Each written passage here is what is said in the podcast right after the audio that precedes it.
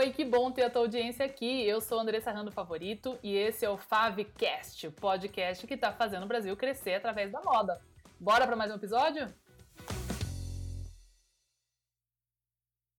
Olá pessoal, tudo bem? Aqui é Andressa Rando Favorito e no vídeo de hoje eu quero falar com vocês sobre um tema muito importante para o desenvolvimento do seu negócio, que é identificar corretamente o seu público-alvo, a sua persona, quem que é o seu cliente, certo?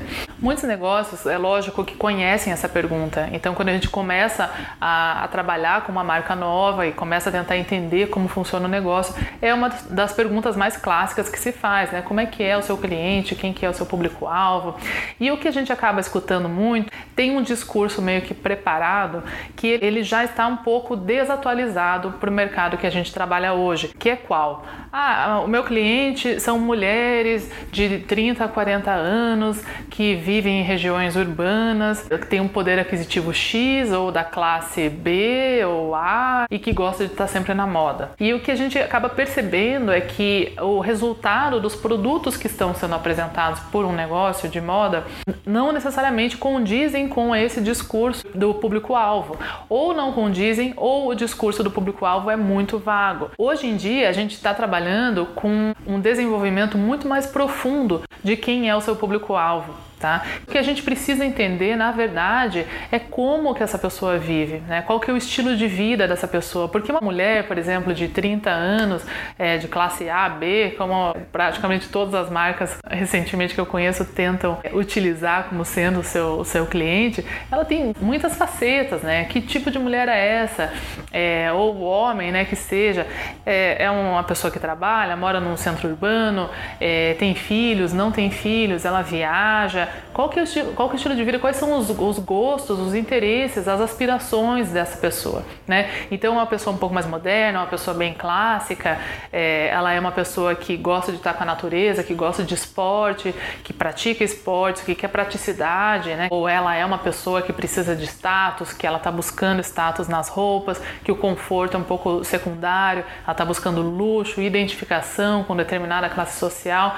São essas coisas que na verdade definem como seu produto entrega o que o seu cliente está buscando. Se você trabalhar isso muito bem antes de desenvolver os seus produtos ou realizar suas compras aí para sua temporada, para sua multimarca, você vai ver como você vai estar tá entregando e resolvendo o problema do seu cliente com muito mais detalhe, com muito mais competência.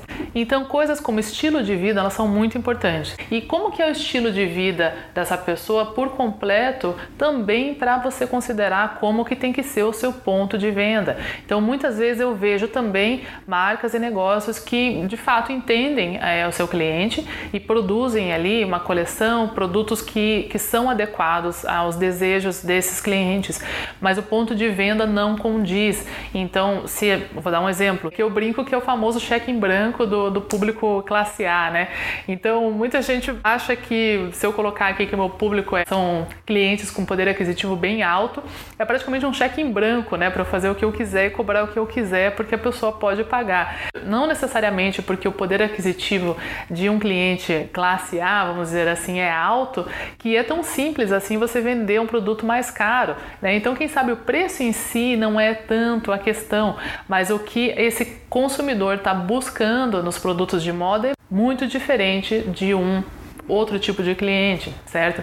Então, se você não entregar um produto que ofereça, por exemplo, exclusividade, serviço adequado, como é a sua loja, como é o seu atendimento, você tem um estacionamento, você tem valet, você oferece coisas adequadas que estão à altura do que essa pessoa, esse consumidor está acostumado na sua casa, né? Por exemplo, se você vai oferecer um cafezinho, se é um, um público que, que tem em casa uma, duas, três máquinas, por exemplo, de Nespresso ou de café italiano, né, que é aquele tipo de café exclusivo que ela está acostumada a tomar, você não pode colocar na sua loja, é, por exemplo, uma garrafa térmica, né, já velha, talvez batida, com um cafezinho frio lá cheio de açúcar, por exemplo, como talvez um que você encontra aí em alguma fila de um serviço que não tem nada a ver com um serviço que esse consumidor está buscando no momento que ele sai para comprar uma roupa, né? Né? Que para ele pode ser uma, um momento de lazer, de diversão, de descanso.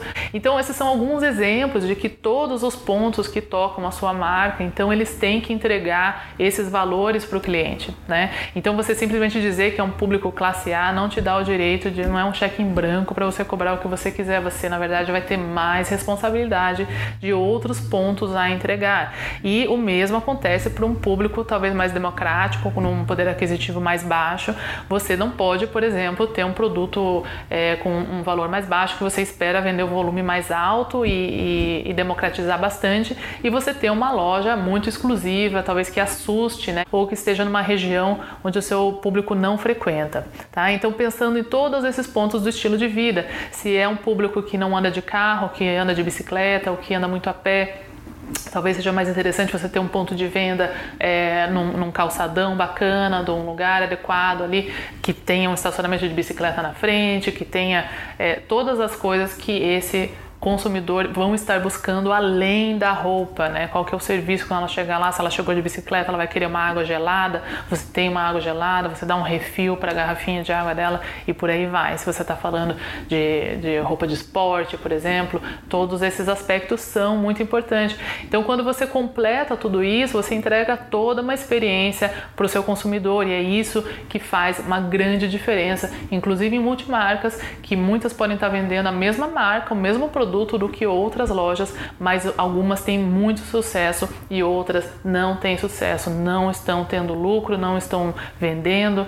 E aí que está a chave disso, é você entregar para o seu público-alvo exatamente o que ela busca, além da roupa e toda a experiência. Então considerar também quais são as aspirações, os desejos é, desse consumidor. Então ela deseja é, mais liberdade, ela deseja mais conforto, ela deseja mais estilo, ela, deseja é, luxo luxo, ela deseja distinção, exclusividade. Então, seus produtos têm que entregar isso. Se você tem um consumidor que está buscando exclusividade, não adianta você fazer a modinha que está todo mundo fazendo.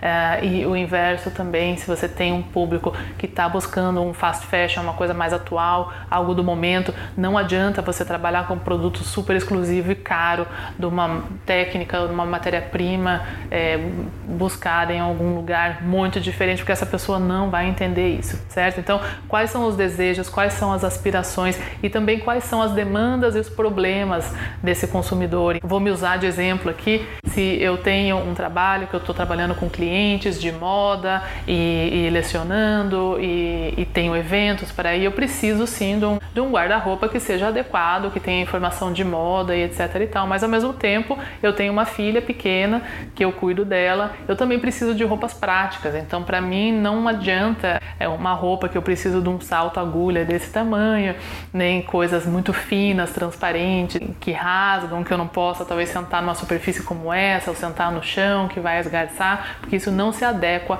ao meu estilo de vida. E por aí vai. Então são coisas que quando o seu cliente, quando ele vai comprar, ele considera todos esses pontos. E se você tem uma loja, um ponto de venda que está tendo essa conversa com o seu cliente, é muito importante pegar esse feedback de quem está ali é, no ponto de venda, no, no chão de loja, entendendo as demandas e os anseios desses clientes. E é isso então que fica aqui é, como recado para vocês. Se vocês pararem um dia que seja e fizer uma tarde de um brainstorm para fazer, juntar todas as informações que você tem do seu cliente, seja das vendedoras, o feedback que elas dão, e juntar isso tudo com as roupas que estão vendendo, com a análise dos produtos que foram vendidos, você vai identificar sim uma tendência que é o comportamento, estilo de vida, os anseios, os desejos, os problemas, né? E as soluções que você está entregando com os seus produtos, e você pode então expandir essas soluções também para o seu ponto de venda, a forma que você se comunica também com o seu cliente. Então, tudo isso vai fazer com que a sua marca, o seu negócio de moda entregue